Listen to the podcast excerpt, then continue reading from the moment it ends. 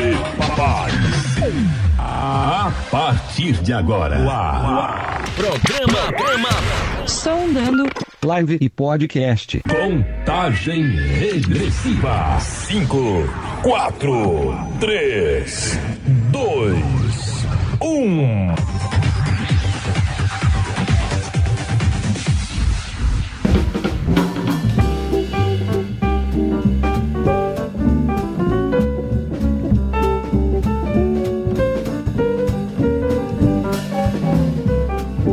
Estamos no ar com mais um Sondando, Sondando 20, hein, galera? Sondando 20 aqui pra você no canal do youtuber Dani Júnior. E é o seguinte, pessoal, estamos aqui com ele. Ele é baixista, ele toca no Almar, Edu Falaschi, no No Other God, entre várias outras.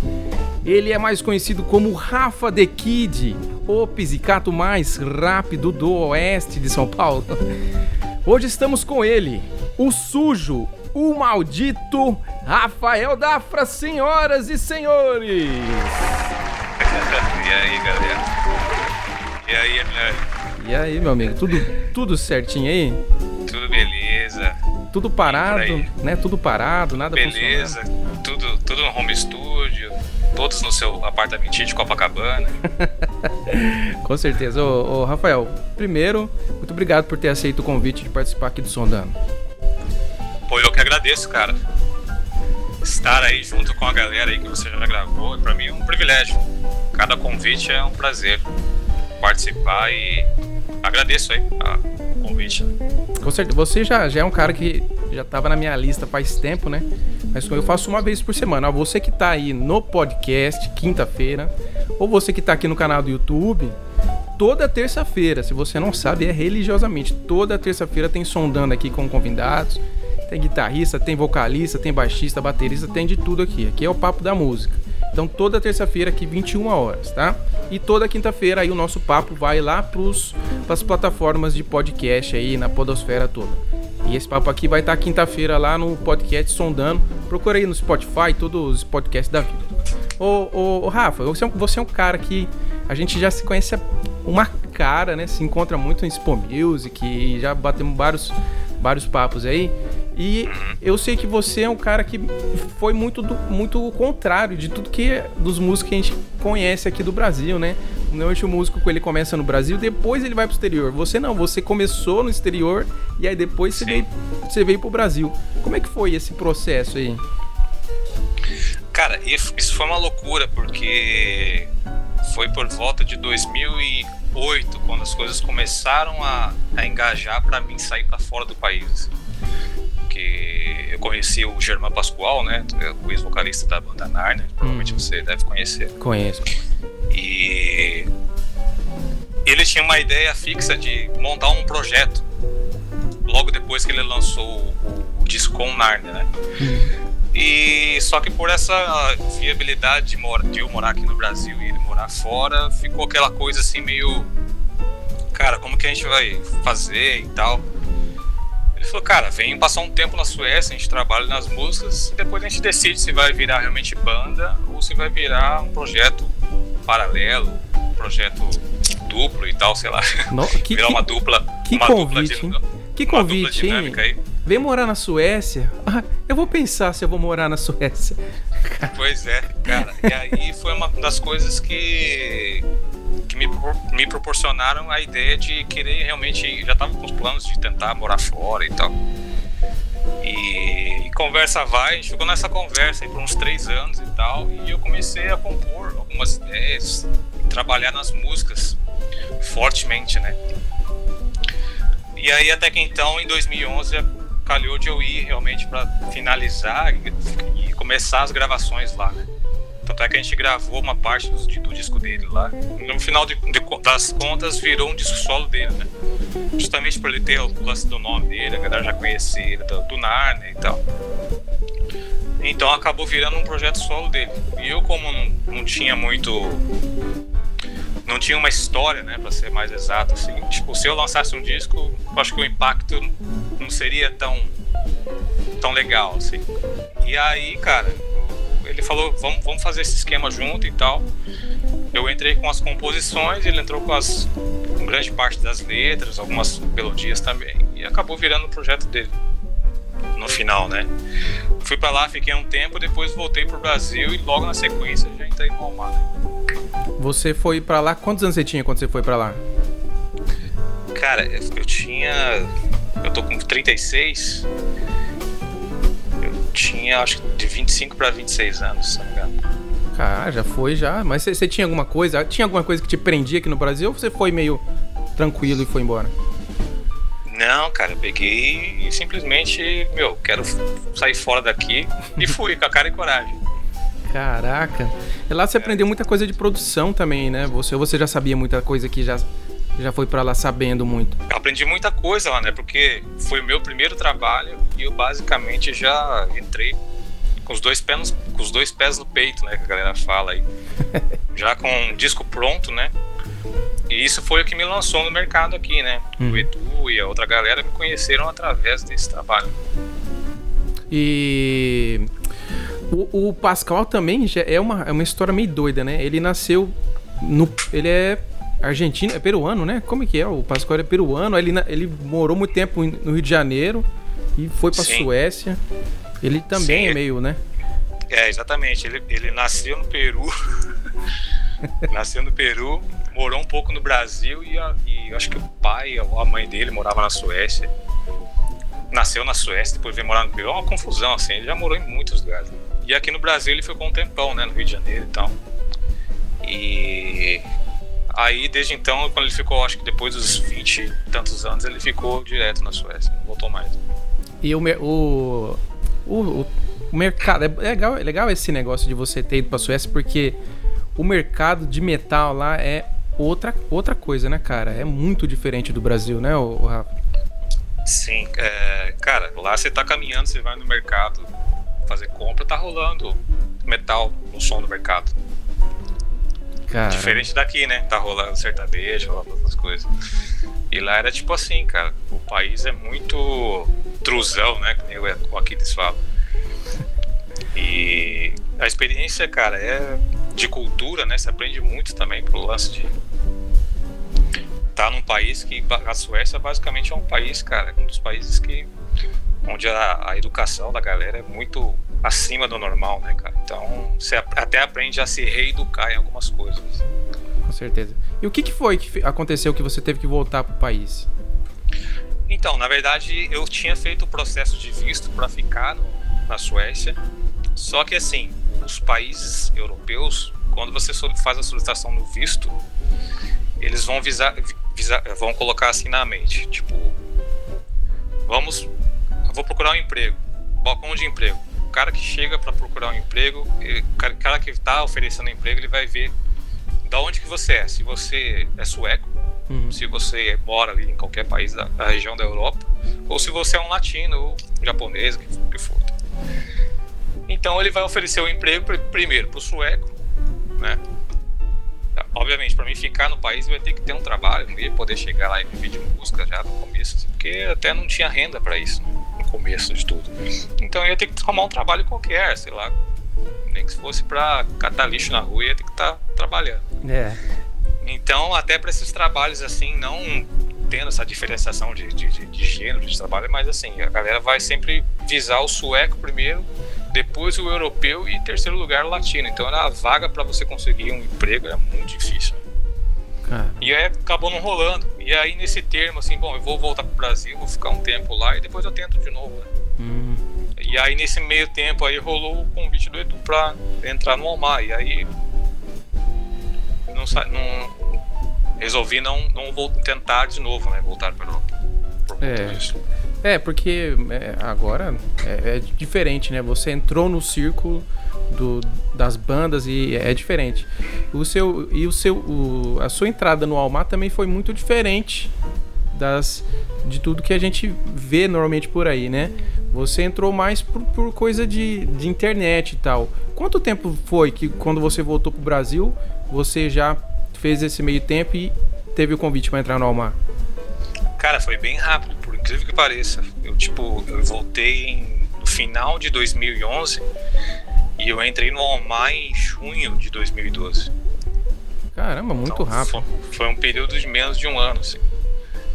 Então, quando eu tava pensando em correr atrás de uma pelada para tentar voltar pra, pra Suécia, e aconteceu isso, né? Eu falei, bom, agora tem outras prioridades por aqui, né? Que, que eu vou conseguir sobreviver daquilo que eu gosto também, né? E, e aí não, praticamente abandonei a ideia de voltar para lá. Eu- o vídeo que fez. O vídeo que fez você mais entrar no Almar assim, você gravou aqui ou você já tinha gravado lá na Suécia? Cara, gravei aqui. Porque eu tava nessa onda, assim, né? Bom, já que eu não tô com nenhuma banda aqui, vou ficar tocando as músicas das bandas que eu gosto, né? e aí rolou o convite através da- desse vídeo da, da Days of the New que eu fiz. Que na época, né, cara, eu tinha feito pra concorrer, uma, a banda tinha feito uma promoção pra. Concurso, Quem né? ganha- É, um concurso, você lembra disso aí? Eu lembro. a aí? A gente participou junto. Quem, quem ganhou até foi o Thiago.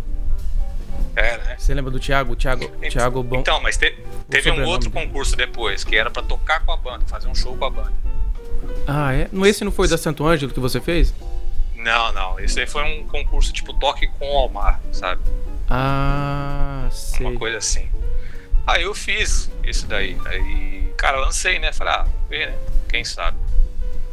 E aí, tipo, cara, passou umas três semanas, rolou todo aquele lance do Edu sair do Anga, do Felipe sair do, do Almar e tal. E aí eu recebi o convite, assim, sem nada. Tipo, eu lembro que eu recebi o e-mail do Edu e eu achei, tipo, ah, acho que alguém tá me zoando, né, cara? tipo, tipo, no e-mail dizia assim, ô, cara, pô, e aí, beleza? Pô, vi o seu vídeo tocando a Days of the New lá, achei do caralho e tal, não sei o quê. Vamos trocar uma ideia aí, eu tô procurando baixista. Eu falei, como assim, cara? que coisa. Eu falei, é, como assim? Aí não acreditei muito, né? Deixei lá o e-mail de molho lá, tipo, umas três horas, aí de novo ele mandou o e-mail. Não, é o que o Edu falasse, esses de falar e tal. Tá no e-mail aí, mas, cara, não tô zoando não, pega meu telefone. Aí peguei o telefone, liguei pra ele, falei, era o Edu mesmo. Pera, ele, ma- ele mandou o primeiro e-mail e não falou nem quem, quem era ele. Não, ele falou, cara, sou, sou vocalista da banda Almar, não sei o quê. Ele nem falou, tipo assim, como se eu não conhecesse a banda, né? Mas como se eu não conhecesse, porque eu tinha acabado de, de fazer o vídeo cover, É. tipo, fazia muito nexo isso. E, e aí eu falei, ah, cara, deve ter alguém me zoando, não é possível. Aí ele falou, ah, pega meu telefone aí, no segundo e-mail. Aí eu liguei pra ele, ele era ele. E, e foi bizarro, porque eu tava numa viagem, não lembro que eu, não- eu acho que eu tinha viajado com a família. Não lembro exatamente onde eu tava, mas eu peguei no outro dia, assim, já viajei pra São Paulo e encontrei com ele lá e trocamos ideia. Ele falou, cara, as músicas são essas aqui, tem show daqui a 20 dias. Manda bala. Falei, caraca, mas tipo assim, cara, você não vai trocar ideia com mais ninguém e tal. Falei, não, não, já é, é você mesmo, e era isso.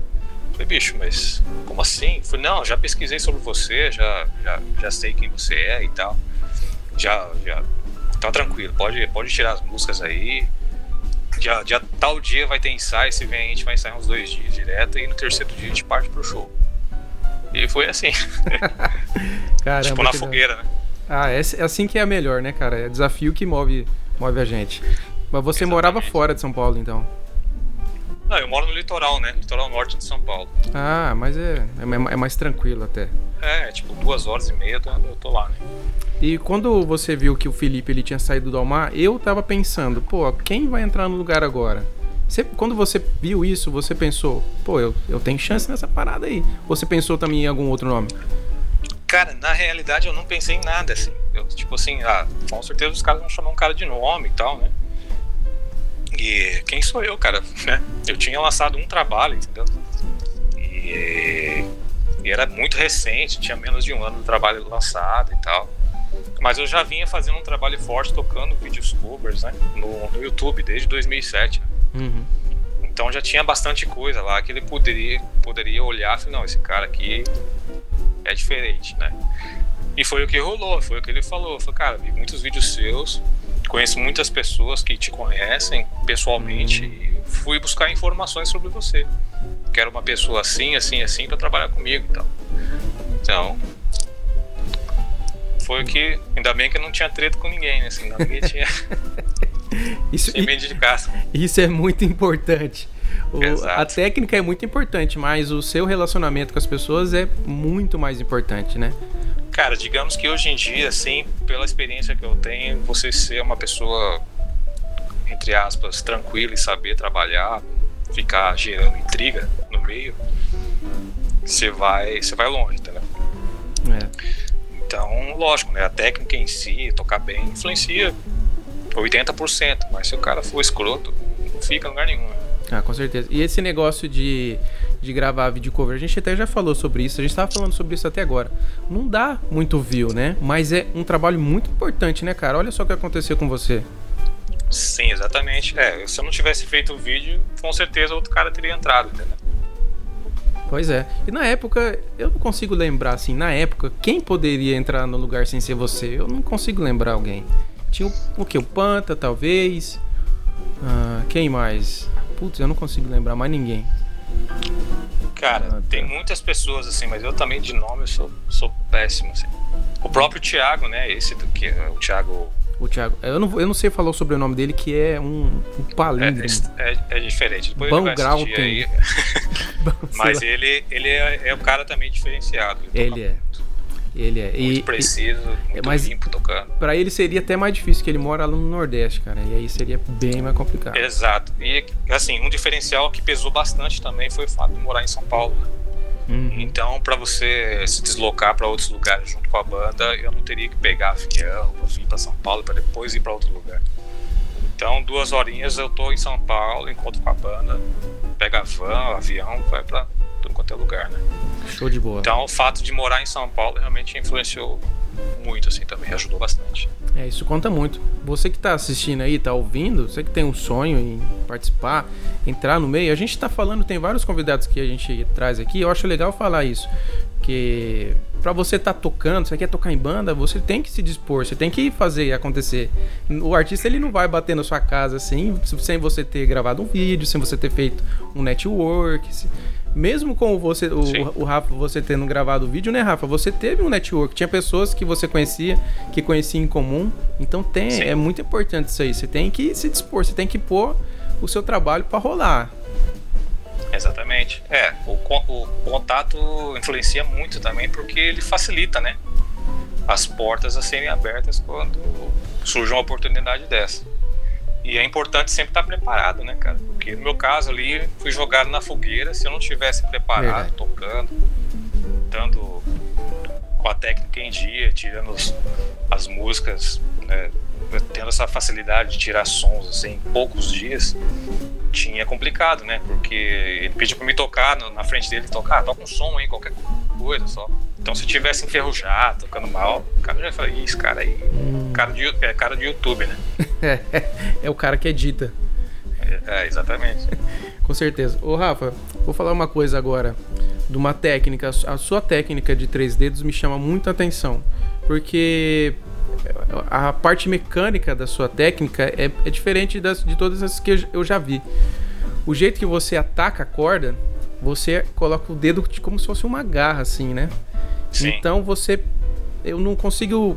Eu vou até te perguntar. Você meio que puxa a corda pra fora quando você vai fazer a técnica diferente, tipo da minha, do Panta, do Andreoli, que a gente ataca de fora pra dentro, com aquela técnica mais de, de força pra sair o estalado mesmo. A sua é diferente, você coloca o dedo bem arqueado assim. Como é que é isso, cara? Cara, é uma coisa que você acredita que assim, eu não. eu- ao longo dos anos, assim, é lógico, a gente, eu vejo os vídeos que eu gravo assim e fico me autoanalisando, né? É, tipo, o que, que eu posso melhorar e tal, posição do, de cada dedo e tal, mas essa posição, na verdade, cara, foi uma postura que fui adquirindo ao longo dos anos que eu toco como se estivesse encostando mesmo na corda, só que eu não, eu não procuro não colocar tanto atrito Hum, né, tanto ataque. Eu tento, tipo, ser agressivo nos momentos certos e tocar leve para que a nota não saia toda eslepada o tempo todo. Até porque a ação do- dos baixos que eu tenho são muito baixas as cordas. Então, pra gente que toca metal, se eu to colocar muita força, o som vai sair muito eslepado. E a postura, a posição da mão realmente, cara, ela fica. Cadê? Eu acho que. ó, Não sei se vai dar pra ver aí, mas. Mas tipo. Você vê que ela. Ela fica tipo um gancho mesmo, assim, né? É, Mas- um- Você vê que não tem tanto nessa posição aqui, eu acho que vai dar pra ver um pouco mais. Deixa Olha lá.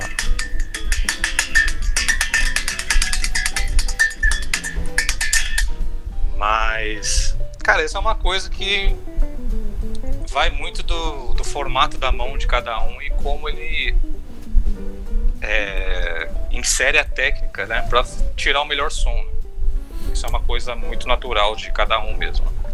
É, e você faz também o jogo da mão bastante, né? É muito importante isso daí, né? Você. Sim. Eu, eu tenho. O meu indicador é muito menor que o meu. É muito menor que o meu dedo anelar. E eu tenho que fazer muito esse jogo também.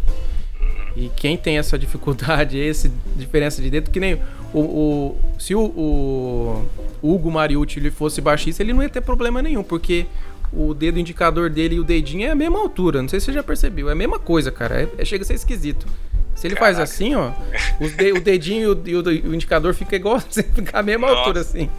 Facilita muito. Facilita bastante. A gente que tem essa diferença de dedo faz bastante esse jogo. Esse jogo é, é bem importante também. Então a sua técnica é meio que parecida com a do Steve Harris. Você não põe muita força, você mais bate na- na- por fora, assim. Sim, exatamente. E mas isso daí, cara, é uma é um lance que nem eu falei, é muito vai muito de você adaptar o seu formato da mão, né? Justamente porque cada formato de mão é diferente, então é meio que natural.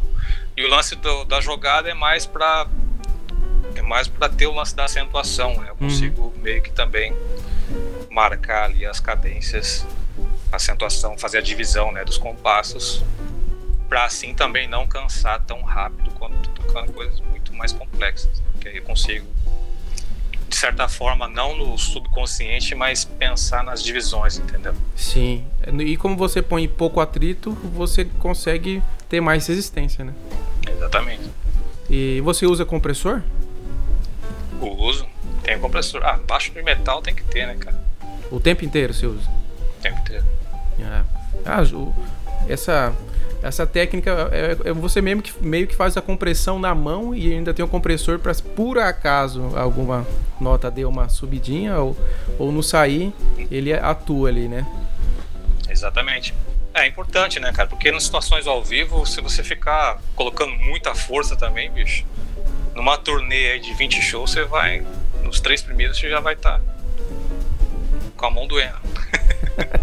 Eu percebi também que a sua técnica de quando você usa acorde, não são todas as vezes, mas eu percebi que quando você usa o acorde no bordão, tipo no cisão, no mi, você em vez de atacar a corda de cima pra baixo, você ataca de baixo pra cima. É, pra, por que que você faz esse ataque ao contrário? Eu ataco de cima pra baixo, muitos baixistas atacam de cima pra baixo. Por que você faz isso ao contrário? Na verdade é pra dar aquele. Dependendo, assim, tipo. Como que eu posso explicar isso? Vou pegar o baixo de novo aqui. Não sei se vai dar pra ouvir aí no microfone, acho que não vai pegar. Que é justamente pra dar esse. Ah, sim. Sabe? Entendi. Mas assim, é uma questão de, cara, destacar mais o som do baixo, né? Não tem muito um porquê, assim, mais do que.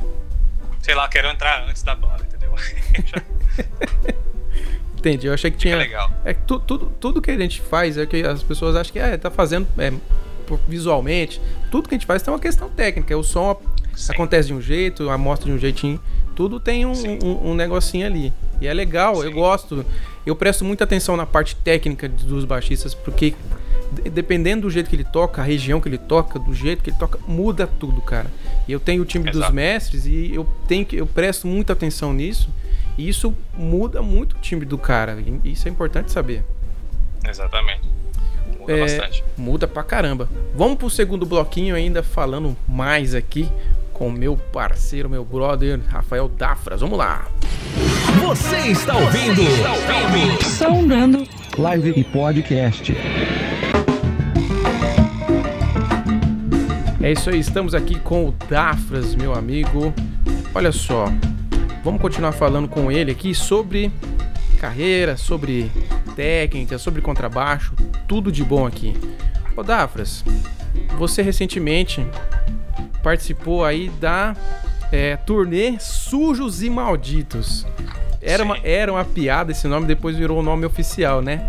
Cara, eu só quero que você conte as barbaridades que aconteceram nessa turnê. Que eu, eu acompanhei muito pelos stories do, do, do Aquiles, seus. E, cara, aonde começou e aonde que foi parar? Porque vocês rodaram o Nordeste com o micro-ônibus. Como é que foi essa turnê? Cara, essa turnê foi a turnê mais cansativa da minha vida, assim. Né? Porque eu, eu venho já pegando grandes turnês desde 2012, né? Que eu entrei no Walmart. Hum. A gente já fez muitas coisas também de lá para cá. Mas essa turnê com o Aquiles, cara, foi tipo uma superação, assim. E eu realmente aceitei fazer porque eu nunca tinha feito nesse jeito, né? Porque o Walmart viajava, tinha avião, né? Era van, os lugares que eram não tão longes. Mas, cara, falei, aqui eles vão, cara, vamos fazer, vai ser legal. E tá falando, puta, vai ser cansativo. Cara, cara, será e tal. E a paga era muito boa. Eu falei, bom, vamos lá, né? Vamos lá. Então, é música, tá, tá na estrada, né, cara? É. Então você não tem que, não tem que, que ver rótulo e não ser, não ser o artistinha de shopping, que ele fala. É só ficar pegando aviãozinho. E aí, cara, foi uma festa, porque era um micro-ônibus, né, cara? Tinha, puta, tinha a banda que era seis pessoas e mais dois caras, que eram do o Tripa, né? E hum. o Festinha, que era que trabalhava no merchandising. Então, cara, são oito, oito macacos dentro de um ônibus, cara, viajando. Então era, putz, foi cansativo pra caramba. E o primeiro show foram, eu acho que foram 19 datas. 19, acho que foi isso. Não me lembro muito bem. E o primeiro show foi, tipo, no interiorzão de São Paulo. E o dos últimos foi, tipo, lá no Nordeste, né, em Altamira. Que foi a viagem mais assombrada de, da turnê inteira, porque era muito longe. Era tipo uma viagem de 36 horas para ir, 36 horas para voltar. Né? Nossa, meu Deus do céu. Então, então foi, cara, foi tipo assim, eu fui na onda, tipo, nunca fiz isso, eu vou passar por isso aqui para saber realmente como que é a verdade. Né? E, e aí ele tirava sarro, né? Tipo assim, ele, aquele jeito dele, né? Tipo, ô mãe, eu queria tocar, queria ser músico, quero fazer turnê. E ele sempre fala isso pra todo mundo, né? E, tipo, durante a turnê inteira, ele dirigindo o ônibus falava isso: Mãe, eu quero ser músico. Eu falei: Tá, essa quer ser músico, então. Essa, essa é, a Aí, é a verdade do metal, né? Essa é a verdade mais true, né? Do, do metal, né, cara? E é o jeito mais raiz de fazer. Mas estava todo mundo na vibe de querer fazer e fazer a parada acontecer, né, cara? Então, quando tá todo mundo com essa ideia fixa, por mais que seja difícil, né, de fazer, cara, foi foi tranquilo, assim. Por mais que seja cansativo, chega uma hora que o seu corpo ele se adapta, tá? Que você tem que sentar no banquinho do ônibus, né, ficar apertadinho ali, colocar o seu foninho, viajar 20 horas chegar com o pé inchado na outra cidade, dormir um pouquinho no hotel, já ir pra estação e tocar à noite já voltar pro, pro tomar banho às vezes no, no camarim para já arrumar as coisas, já sair para outra cidade. Então eu não tinha passado por isso ainda e tinha curiosidade de saber como que era, né? Uh, mas cara, foi, foi muito legal, assim, foi uma experiência que a gente aprende muito, né? Eu aprendi muito nessa questão de também como pessoa, né, de entender o parceiro que às vezes ele acorda meio de pá no outro dia, tipo, não quer papo, às vezes eu acordava assim e tal, tipo, oh, tô cansado, tô meio de mau humor, mas vou ficar na minha, tô aqui, tô trabalhando, e é isso, cara, o lance é, tá na onda, tem que, tem que entrar mesmo, não tem jeito. E a gente sabe que o Aquiles é um cara toca muito, é um cara gigante, mas ele é um cara sistemático ao extremo, né, cara? Ele tem, ele tem tudo que um cara não, não pode. Tem toque, ele é um cara muito, muito doido. E ele. Vo, vocês tocaram o álbum que ele ouviu pra caramba. E Sim. na hora dos ensaios ele falou: Ih, ó, esse pisicata aí não tá legal. Essa nota aí não é aí, esse negócio não é certo. Na hora dos ensaios rolou esse esse encaixe aí, ele falando tudinho como é que. Porque vocês tiveram que tirar todas as. Tirar tudinho, mas ele sabe onde tá tudinho os negócios. Teve isso? teve, cara, mas assim, são coisas que, tipo assim, é muito pontual, sabe? Tipo assim, são coisas que não tá fora, mas é que é característica do Steve Harris, por exemplo. Tipo, ele tá tocando um sol aqui, ele vai tocar outros. Na, na, na, segunda parte da frase, ele vai fazer um sol oitavado, lá na, na décima casa. Da, da corda lá. Então, Sim. cara, tipo, sabe? Tipo, ah, cadê aquela oitavinha lá? Coloca aquela oitavinha. Mas era, tipo assim, umas coisas assim, cara. E, tipo, um repertório de duas horas e meia, né? Quase duas. Não, era quase duas horas e meia. Duas, não, duas horas e quinze, uma coisa assim. Que foi do primeiro show. Eu falei, cara, vamos diminuir esse show, tá muito grande. E ele, quando tava tocando com um kit igual do Nico, né, cara? Uhum. Tipo, com as, os pratos lá em cima, assim, ele não aguentava, não, não aguentou também, né? Cara, vamos diminuir pra uma hora e quarenta. Aí já tirou uma boa parte das músicas, foi um pouco mais tranquilo, assim. Mas a gente teve um período também, assim, de dois meses pra tirar um repertório grande, né, cara? Tipo quase 30 músicas. Ah, e é. assim, eu, é. eu, eu, gosto de Iron Maiden, cara, mas eu escutei muito no começo, né? Quando comecei a tocar baixo. Hum. E dos anos pra cá, você só escuta, você não toca mais, né? É. E foi o que rolou, tipo assim, mas, cara, todo mundo chegou muito bem preparado, assim, pra fazer a turnê. Os pontos que realmente precisavam de ajustes, ele ia falar, ah, essa daqui faz assim, vamos ver como é que fica, mas nada tipo assim, não, você tá tocando errado. nunca, nunca existiu isso daí, graças a Deus, e foi que foi. E qual foi o, o perrengue master que aconteceu? Eu imagino qual que seja. Perrengue master da turnê? É. Cara, foi, não, o perrengue master foi tipo uma parte que a gente se perdeu. Uh, que a gente se perdeu do GPS e o Aquiles estava dormindo, quem estava dirigindo era o Shrek. Nossa. E o, e o Tripa estava de copiloto dele com o mapa. Com, com, o mapa e o GPS desligou e tipo a gente ficou perdido umas duas, umas 12 horas assim, indo para baixo e para cima assim. Lá no Nordeste, em estradas super perigosas à noite. Então, cara, ali eu pensei, falei, puta, vai, cara, vai dar alguma coisa de ruim porque a galera falava que nas estradas que a gente passava tinha muito assalto, né? É. Muito cara com arma mesmo, fazendo o busão parar. Eu falei, cara, vamos dar uma orada aqui para que tudo ocorra, ocorra bem, mas graças a Deus deu tudo certo.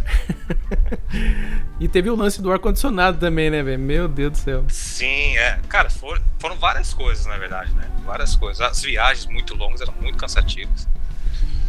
Mas, cara, é, o lance do ar-condicionado, tipo, a gente viajou tipo umas 8 horas sem ar-condicionado, assim, num calor do Nordeste, né? Imagina.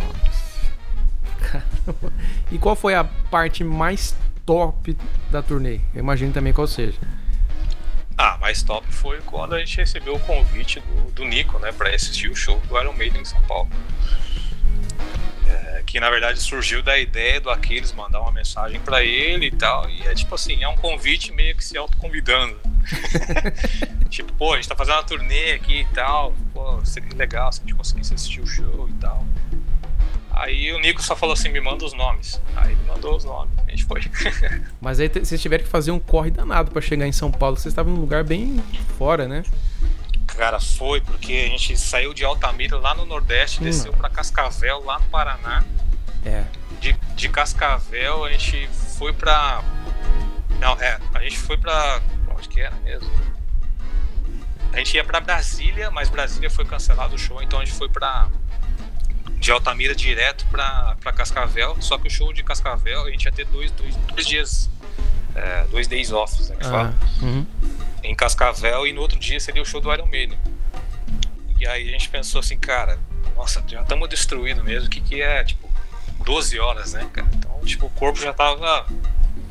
Já tava, tipo, se desmanchando de tanto viajar, né, cara? Só não tava mais. Falei, vamos, né, cara? Então é um, todo dia que a gente recebe um convite desse. Então a gente foi lá, foi muito legal. Tiramos foto com ele, né? Da hora. Foi, foi uma experiência bem, bem legal.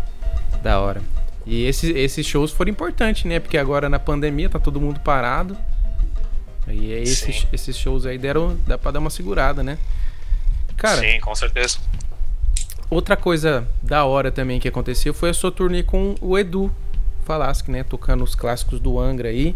E teve a gravação do DVD. Pelo tudo que eu tô vendo, cara, vai ser um DVD fino, coisa linda. Ou eu tô errado? Cara, tá mais, mais que certo. Vocês vão se surpreender, cara. Eu assisti, eu recebi esses dias, né? Não os cortes finais ainda, mas tipo uma prévia pra gente só, só o tirar gosto pra ver como é que tá nascendo, né, a criança.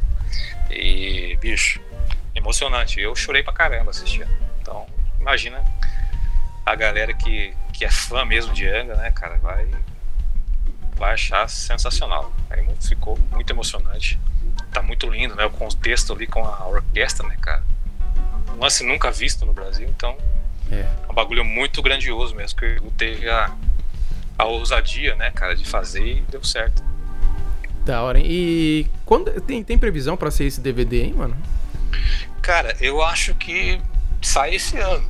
Né? Eu acho que eles estão vendo o esquema de direitos autorais, não sei como que, que funciona, mas o Edu hum. comentou que tava vendo essas paradas aí, mas pelo que diz tá tudo certo e não deve demorar muito, não. Ah, da hora. E vamos lá, ó. Vamos ser sinceros agora, hein, Rafa? Pelo amor de Deus. Em nome da nossa amizade. Temos DVDs aí no Nacional aí top. Pra mim, o melhor DVD nacional da América Latina, se, se pá, do mundo é o Ritual Alive. Xamã. Esse DVD para mim é melhor. E muita gente Sim. pensa igual. Não sei se você pensa assim também. Esse DVD tá nesse nível ou tá mais? Cara, eu gosto muito do Xamã também. E esse DVD que você disse aí, tipo, é briga de cachorro grande, né? Te botei numa agora, hein? Ah, é tipo briga de foice, né, cara? e, cara, eu, não é porque eu gravei, né? Não tem nada relacionado a isso. Né? Não, tipo, não. Tá, tá muito legal, cara. Tá Ninguém. Tá sensacional. Todo mundo vai entender que é uma coisa totalmente assim. Não, não é porque você gravou. Não, não. Nada a ver. Mas, cara, tá muito lindo. O DVD, cara, sensacional. Tá muito emocionante. Da hora. Vai rolar, vai rolar uma lágrima quando entrar Spider Fire.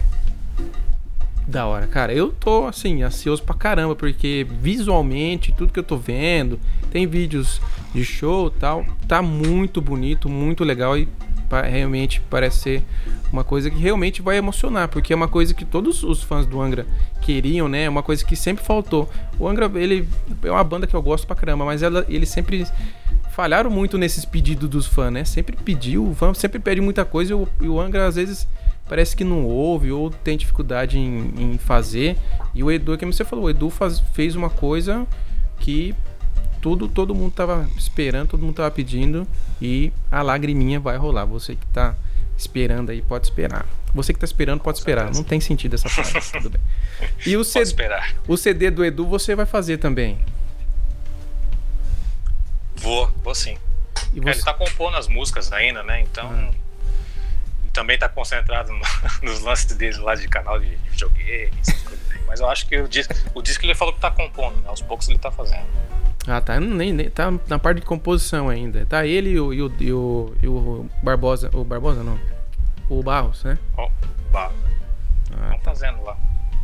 E, cara, uma coisa, um projeto que você fez, participou, com um grande amigo meu, um amigo meu de muitas, muito tempo atrás, com o Nenel Lucena. No Other God. Como é que surgiu esse projeto aí? Cara, foi através do Nenel mesmo. O Nenel acho que tinha contato com o Dale Thompson. E a primeiro momento, assim, ele falou, cara, tô tentando montar um projeto assim de desse estilo e tal. Não sei que não é muito a sua onda, mas o que, você acha e tal. Eu falei, cara, vamos aí, pô, vamos aí. E o Nenel eu já conhecia ele, já tinha visto vários vídeos dele tocando. Eu falei, nossa, esse cara toca muito, cara. Muito bom. Guitarrista excelente. Tem muito bom gosto, questão de timbre, tocabilidade, assim. O cara toca muito fácil qualquer coisa. Assim. Sim. E eu falei, cara, vamos aí, vai ser um prazer gravar um lance contigo e tal. E depois que ele veio falar, ó, tô falando com o Aposan e tal. Pô, se rolar vai ser massa e tal. Eu falei, pô, vamos aí, vamos pra cima. E foi através disso, assim. Eu nem tive muito contato com o Dale, né? Porque ele que era mais próximo dele. Depois eu troquei algumas palavras com o Dale e tal, a gente conversou algumas coisas, mas foi tipo assim, só sobre o trabalho mesmo, nada mais. É. Hoje em dia tem mais contato com o Nenel e com o Posan mesmo. É difícil, esse projeto é difícil, tipo, sair em turnê, show, etc e tal, porque o cara mora fora do país, e aí fica Sim. difícil isso daí. Mas é um projeto muito legal, o som, animal. Muito top mesmo. E eu, eu tô perguntando pra você, mas eu já sabia como é que tinha sido o negócio, porque o Nenel é um parceiro. Eu já gravei o CD dele, já fiz muita coisa com ele. Ah, E antes dele falar contigo, ele já tinha falado pra mim, ó, tá rolando um projeto. Eu falei, eu falei com, com o Thompson e tal. Eu falei, pô, que da hora, cara. Chama, os caras vai ser, vai ser massa mesmo. E aí, pô, o som ficou muito da hora, cara. E ele falou que não é sua praia. Como não é sua praia? Você tava lá na Suécia fazendo isso? Como não? É, o lance é, o som é meio, como é que fala assim, é meio, meio trechão, né? Meio hard, né? Diretão, né? É, então, e um som mais quadradão, assim, mais pesado, né? Falei, cara, vamos, vamos nessa, eu curto essa onda também. Não é muito o que eu ando gravando, mas vamos aí. Da hora. E rolou.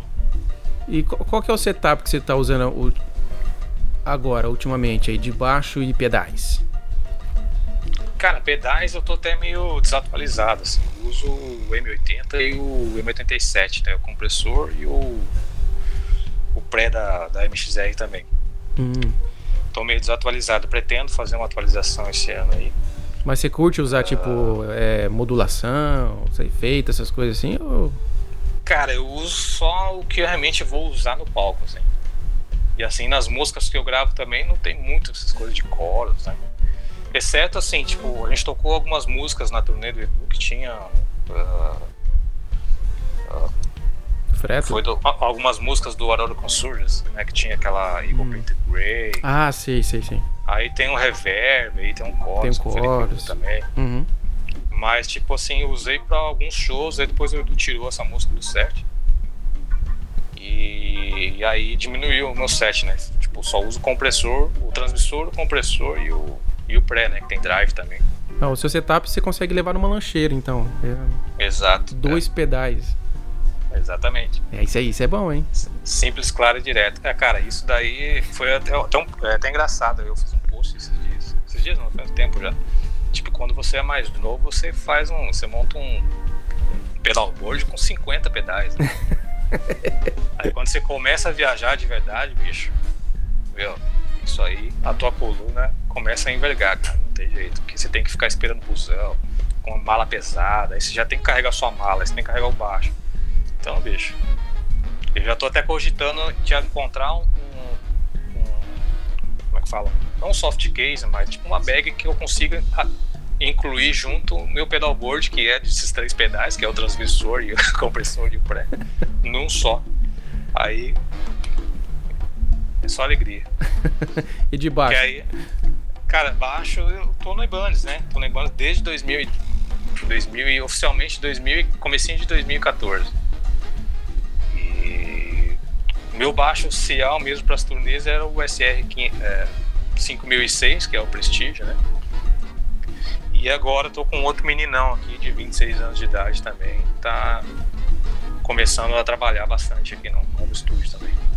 É, você, tá, você usa uma linha, essa linha aí, é diferente da linha que o, o Felipe usa. Você preferiu usar ela porque era uma coisa que você já usava, porque uma, uma coisa bem diferente dela é o espaçamento entre cordas, né? É muito diferente o espaçamento entre cordas, o braço acaba sendo...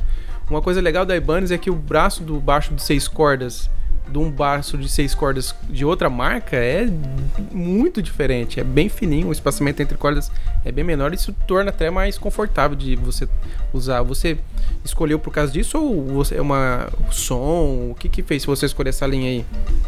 Cara, primeiramente foi pela questão de, de ser um braço muito rápido para você tocar as coisas. Né? Uhum.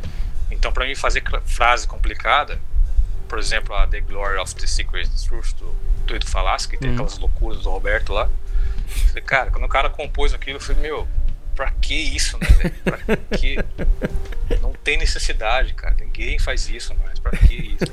Ele falou, não, é legal, não sei o falei, cara, não, para, velho. Vamos, vamos, vamos, vamos, vamos fazer aí, mas, cara, é, pô.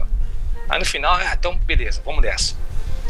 E, cara, fica muito confortável pra tocar. né? Uhum. Fica confortável pra tocar. Você tem um braço mais. que seja menos espaçado e, e a espessura do braço também é muito fina, né? É. Então eu tenho muita. Eu tenho muita velocidade quando eu preciso me mover muito rápido, assim. Então ajuda bem. Ah, esse espaçamento aí é, é bom, é importante, né, cara? Isso muda bastante. Eu tinha um de cinco cordas e o braço do de cinco cordas e um de quatro cordas aqui era a diferença que quase não existia. É Sim. muito pouco. Pra quem não quer ficar fazendo slap, um monte de coisa, mas pra essa praia do metal é perfeito, né, cara? Eu acho legal pra Sim. caramba. A questão de timbre também, cara, eu sempre gostei dos, dos timbres dos SR. Já tive BTBs também. Mas o SR sempre teve um cantinho especial no, no coração. E você, você há um tempo, né, tá fazendo cursos online. Quais são os cursos que você está disponibilizando aí? Cara, eu tenho um curso para iniciante que é o Baixo do Zero, que eu já lancei esse curso já tem uns dois anos mais ou menos, uhum. que é pro cara que tem zero noção nenhuma, né? Então ele é um tipo um curso básico, básico 1, sabe? O cara que vai aprender ali, a, sabe, básico do básico, desde saber afinar até já começar a tocar, né? Algumas coisas. Tem os de técnica, que é o de two hands, que é específico para quem quer aprender a técnica no curso prático e rápido, né? E o de três dedos também. E atualmente eu lancei o recente, já tem uns 3, 4 meses que eu lancei, não é tão novo assim, o técnica em alta performance, que tem todo, que aborda todo esse globo do, do das técnicas em si, mas também falando sobre muita coisa teórica e tal que vem também já do cara que quer pegar um curso mais completo do zero até o avançado. Então vai ter um curso muito grande com mais de 130 aulas em vídeo. Então, um curso bem completão mesmo, sabe? E para achar esses cursos aí, como é que faz? Então, eu tô, eu tô com planos de subir numa plataforma. Não tá tão longe de acontecer isso daí.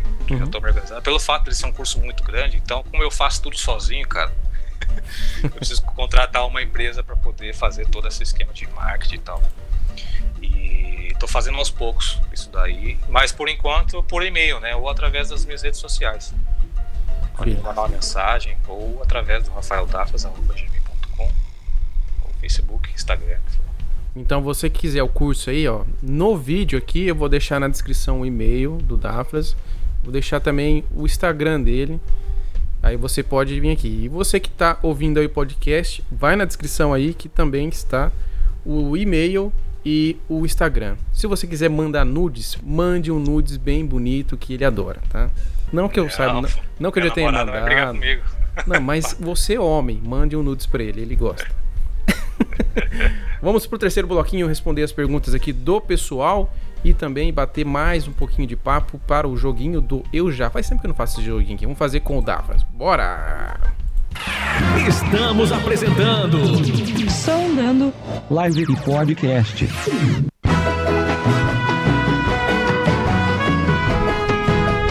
Vamos lá, sondando aqui, sondando 20 aqui. Eu gosto desses números redondos. Falando em números redondos, hoje eu, meu canal chegou a 14 mil inscritos. Uma salva de palmas para mim. Muito obrigado. Aê, pô, parabéns. 14 mil. É, e rumo aos 50 mil. É um número, dá pra chegar a 50 mil. Um número. E eu quero chegar aos 100 mil para ter uma placa. Se eu não chegar aos 100 mil, eu vou fazer a minha própria placa do YouTube e vou colocar aqui na parede e que se dane. Vamos falar com o pessoal do YouTube aqui. O pessoal mandou pergunta, mandou oi. Darkvras mandou um olá aqui. Eu não sei quem é. Você sabe quem que é, Rafael? Não, desconheço. Eu também não sei. Gostei do. É Dark, Darkvras. É, Dark. Ga Darkvas. Parece nome de personagem de RPG. O Gabriel é. Stupak falando que tava na guarda. O Damião, o Damião tá aqui. O Anderson. Damião, Damião é, é, aluno, você conhece? Damião, o Damião é um amigo meu, cara, de muitos anos, assim. Amigo da. Tipo, de 20 anos, assim. Tá, tá acompanhando aí. Show de bola. Anderson Cossis falando que tá na área aqui. O Thiago Macedo. Rodrigo Gonçalves mandando um salve o André Faro. Salve, salve, mestre Rafa. Olá, André. Olha lá, ó. Carlos Olá, Bresser mandando palminhas aqui pra gente. Tiago Machado, Rafael é o cara do Almar. Olha aí, hein, moral, hein? Oh. Rodrigo Gonçalves, Dafras, como foi gravar com o Dale Thompson do In No Other God? Cara, eu. As gravações, não sei se ele acompanhou aí no começo, né? Como que rolou tudo o esquema, mas o Nenel já me. já tinha as músicas prontas, né? E me mandou, assim, cara, o, assim que ele gravou, o Popozan gravou as baterias, foi tudo muito rápido, assim, coisa de tipo 20 dias eu já tinha as músicas para gravar. E, mas foi sensacional, né? Uma experiência de um som um pouco mais diretão, que eu curti pra caramba pra gravar. Show de Muito bola. legal. Iberê Ferraz, abraço, Rafael. A cara do metal, olha, a cara do metal. Cara do metal. Já é uma referência para nós baixistas. A cara do metal, eu gostei. A cara do metal. O metal tá muito bem representado, é um galã. O Alexandre Panta tá, tá aqui com a gente, falando pra você pôr põe força nisso aí, ele falando no- no- quando você tava mostrando o Opa. pizzicato. Ô. Panta, se ele põe força aqui, ele vai arrebentar as cordas, né? Falando em corda, qual é a tensão de corda que você usa? Cara, eu uso 45. Tá. É a Elixir 45 de níquel, né? Ah. Nickel plated steel. O Gerson de Oliveira pergunta sobre o relacionamento com a Ibanez. Amor, carinho, ternura? Cara, o relacionamento com as empresas assim que eu tô tenho parceria, né? O Endorsa em si, foi tranquilo, cara. Eu sempre que eu precisei de alguma coisa, o pessoal da equipe, o que, que me dá o suporte, né? E foi bem, tran bem tranquilo, assim. Preciso de alguma coisa rápida, eles sempre me ajudam. assim. E desde esse lance do trâmite, né? De ah, adquirir um instrumento novo. E, mas já tô lá, atra- inclusive foi, eu entrei na Ibanez através da equipe, né? Hum. A equipe, o Sander Agnello me mandou uma mensagem perguntando se eu tinha interesse em entrar na Ibanez.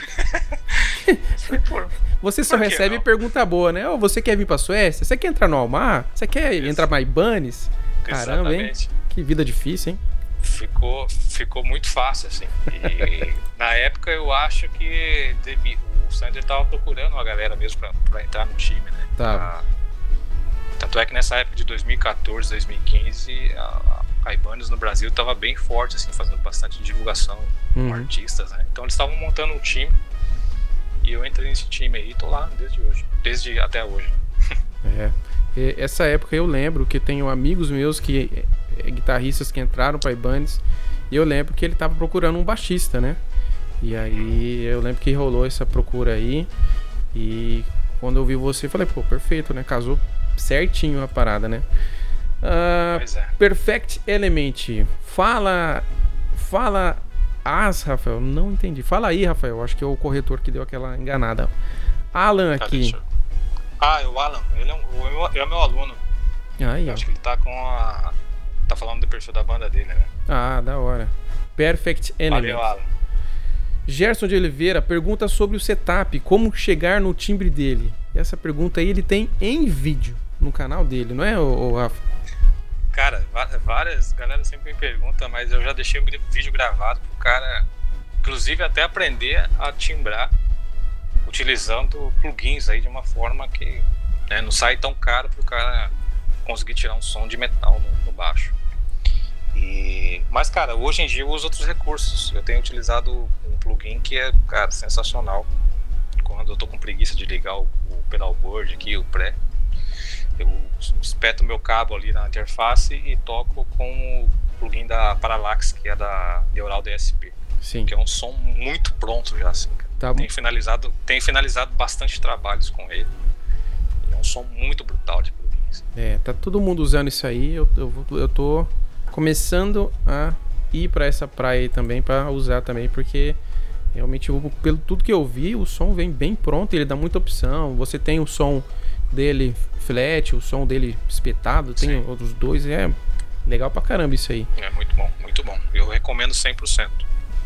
É, e, e patrocina nós, né, o pessoal da Parallax. Eu não sei quem que faz esse negócio aí. Cara, eu tô lá na empresa. Tô, tô lá na empresa. Aí, tá esses, esses, esses plugins, eu recebi o Dark Glass e o Parallax. Já patrocina metade daqui. Patrocina a outra metade daqui que a gente Ah, agradece. é. O Gabriel falando, sou aluno da técnica de três dedos, curso foda. Olha aí, hein? Ó, legal, hein, Gabriel? Valeu. Elo, Elinho Passos, fala galera. Dafras, você só gravou rock? Cara, graças a Deus. Até hoje eu não precisei gravar outras coisas pra poder sobreviver de música. Da hora. Assim, não digo tipo, dessa água eu não beberei, mas tipo assim, eu sou um cara, me considero um cara abençoado, porque eu vivo daquilo que eu gosto de tocar. né? É. Ainda mais num, num país chamado Brasil, é difícil isso aí. Exato. O Ranieri Falcão, 6 ou 5 preferências? Cara, eu tinha um baixo de cinco cordas, que não sei se, se ele acompanhou esse vídeo aí do, do baixo novo que chegou, do baixo velho novo. que eu fiz uma troca com cinco cordas que eu tinha e peguei esse esse esse o SR 1316, né? E foi tipo, cara, muita sorte assim, ter conseguido pegar justamente esse baixo que eu procurava por muitos anos assim. Então hoje em dia eu tô preferindo tocar mais com seis cordas. Até porque as coisas que eu toco precisam, né, baixo de seis cordas. É. Você tá. Você, você entrou no, no- no- Você entrou num mundo, cara, que os seis cordas domina e você teve que aderir. E uma coisa que eu ia te perguntar até. Você tá acostumado a tocar com cinco cordas, seis cordas, e na turnê dos sujos de maldito, você tocou com baixo de quatro cordas. Foi muito esquisito, mano. Cara, eu, eu, assim, por incrível que pareça, eu sentia um alívio, assim, sabe? tipo. Porque fazia tantos anos que eu não tocava com baixo de quatro cordas. E o pessoal da, da Ibanez mandou esse daqui especialmente pra essa turnê, né? Uhum. Que esse que eu tenho aqui. E eu não tinha interesse de tocar embaixo de quatro cordas porque eu já vinha tocando essas loucuras aí há muitos anos, né, cara? Então, eu só- quando eu pensava em adquirir um baixo novo, eu já pensava nos seis cordas. E, cara, foi muito legal, assim, porque é um instrumento muito mais confortável, de, Uhum. né, você se sente mais, mais livre para tocar e tal. Foi um alívio, assim, foi... Eu estranhei no começo, né, começando a tirar as músicas, caramba, você tá muito pequeno esse braço. Parece que eu tô pegando, sei lá, num cabo de vassoura, É difícil. mas, mas rolou. Mas, Ma- rolou Mas é gostoso, né, cara? Você tá- tocar com baixo sempre maior e depois você pega um de quatro cordas. O negócio, o baixo de quatro cordas é, é bom demais também. Não dá pra tirar do, do setup um baixo de quatro cordas, tem que ter, né, cara? Sim, eu acho que eu ia estranhar se fosse ao contrário, né? Tipo, o cara só toca com quatro cordas e pega um seis, aí o cara vai sofrer. Ah, aí é maluquice. Ou eu tenho a seguinte teoria: ou o cara começa do zero, o cara nunca tocou. Ele começa com um baixo de cinco cordas, pelo menos, ou Uhum. não começa, tipo, com um baixo de quatro cordas depois de um mês quer pegar um de cinco cordas. Não dá. Você tem que ou Sim. que começar com cinco cordas do zero, ou começar com quatro cordas, ficar um bom tempo, aí depois você pega um de cinco cordas, fica um bom tempo, apanha pelo menos uns três meses aí, fazendo um sol na, na, na ré da, do cisão, né? Uhum. Errando ali. Mas tem que, ter, tem que ser por aí. É. O Anderson Cossi está aqui falando quando você vai gravar um álbum seu, só de baixo. Você falou que tá ansioso pra ouvir. Cara, eu sou um cara que, tipo assim, às vezes quando eu tô inspirado pra compor as coisas, eu vou guardando muita, muitas ideias, né? E, mas eu já tenho músicas que possivelmente podem virar um disco solo, mas eu tô esperando o momento certo pra isso. É, para poder sentar realmente a cadeira e falar, não, agora eu vou fechar pelo menos 10 músicas, né, de muitas ideias que eu já tenho aqui. Mas eu acho que tem um momento certo para isso ainda. Não tô tão preocupado em focar nisso agora. Então, eu acredito, não sei, vamos ver. Quem sabe ano que vem aí comece a, a florir algumas ideias que eu acredito que podem ser melhores dos que a das que eu tenho aqui.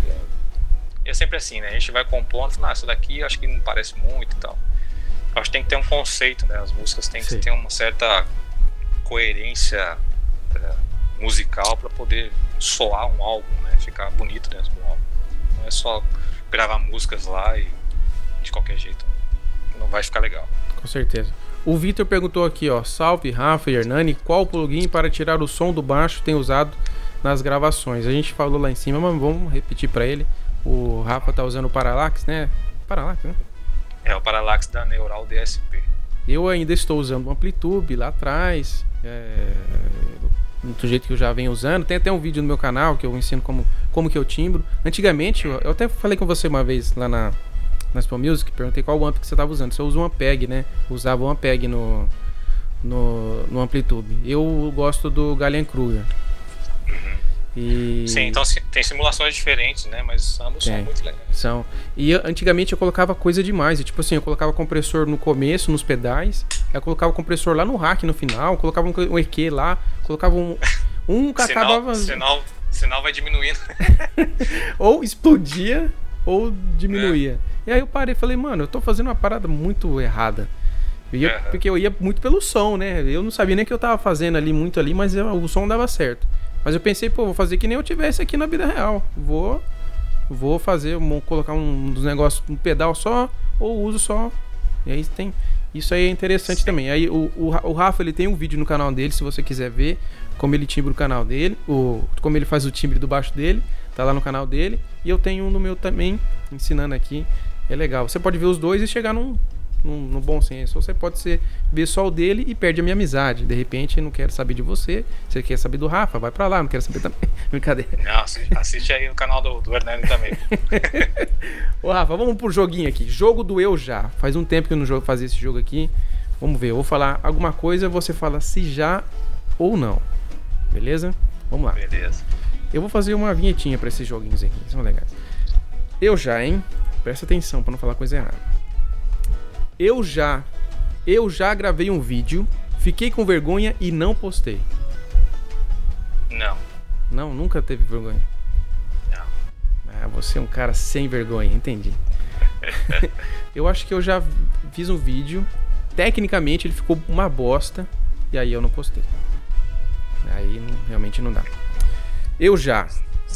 Eu já aumentei meu amp depois da passagem de som. Ah, sim. Ah, isso aí, cara, todo mundo faz. Quem, diz, quem falar que não, que não faz isso, cara, tá mentindo.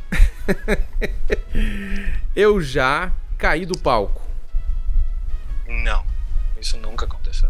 Nunca, nunca, nem uma tropeçadinha assim. Não, graças a Deus não. Esse mico eu não paguei ainda. E caí no palco. Também não. Eu já fervi corda velha. Já, isso aí. Chazinho, aquele chazinho gostoso. Chazinho fica verde, né? Chazinho verde. É, eu já, em o último. Eu já errei uma nota e meti um super slide jogando o cabelo pra cima. Sabe quando você erra a nota, você faz. Uou! Cara, eu acho que jogar o cabelo pra disfarçar, acho que não, mas nota errada às vezes acontece, normal. Aí você mete aquele slide, né? Cara, não, às vezes, tipo, espera o próximo compasso mesmo e vai que vai, entendeu? Ah, você nem tenta disfarçar, você é realmente. Ah, Já errou mesmo, vai ficar feio de qualquer jeito. Você não, você inverteu, né? Não é que você errou, né? É. Você aquela. Bueno, entendeu? Aqui é, um- É, tipo isso. Show de bola. Pô, Rafa, muito obrigado por ter aceito o convite. O papo foi muito da hora. E se quiser deixar aí suas redes sociais, um recado pra galera, manda ver. Cara, eu que agradeço o convite, foi muito legal o bate-papo aí. E assim como eu já falei também, o Panta né, gravou o programa comigo lá, e cara, é sempre uma honra estar fazendo isso aqui, participando com a galera, falando com você também aqui.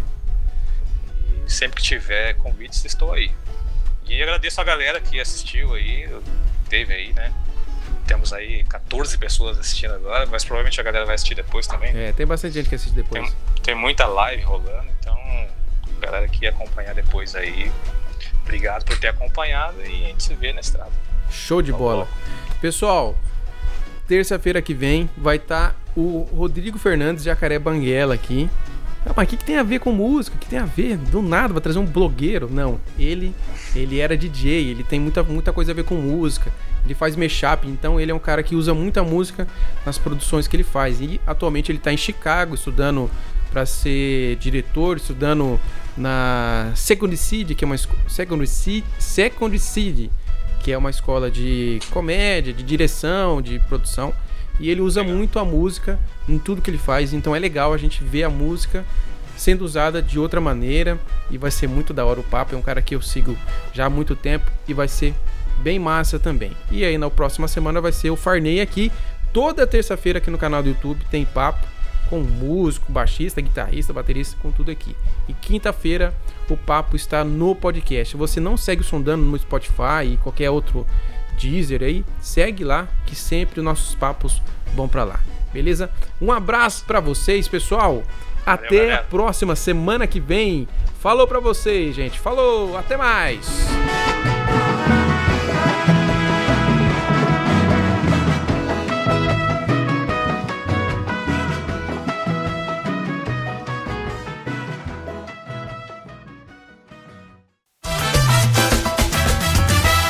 Este podcast é editado por Margem Publicidade e Propaganda.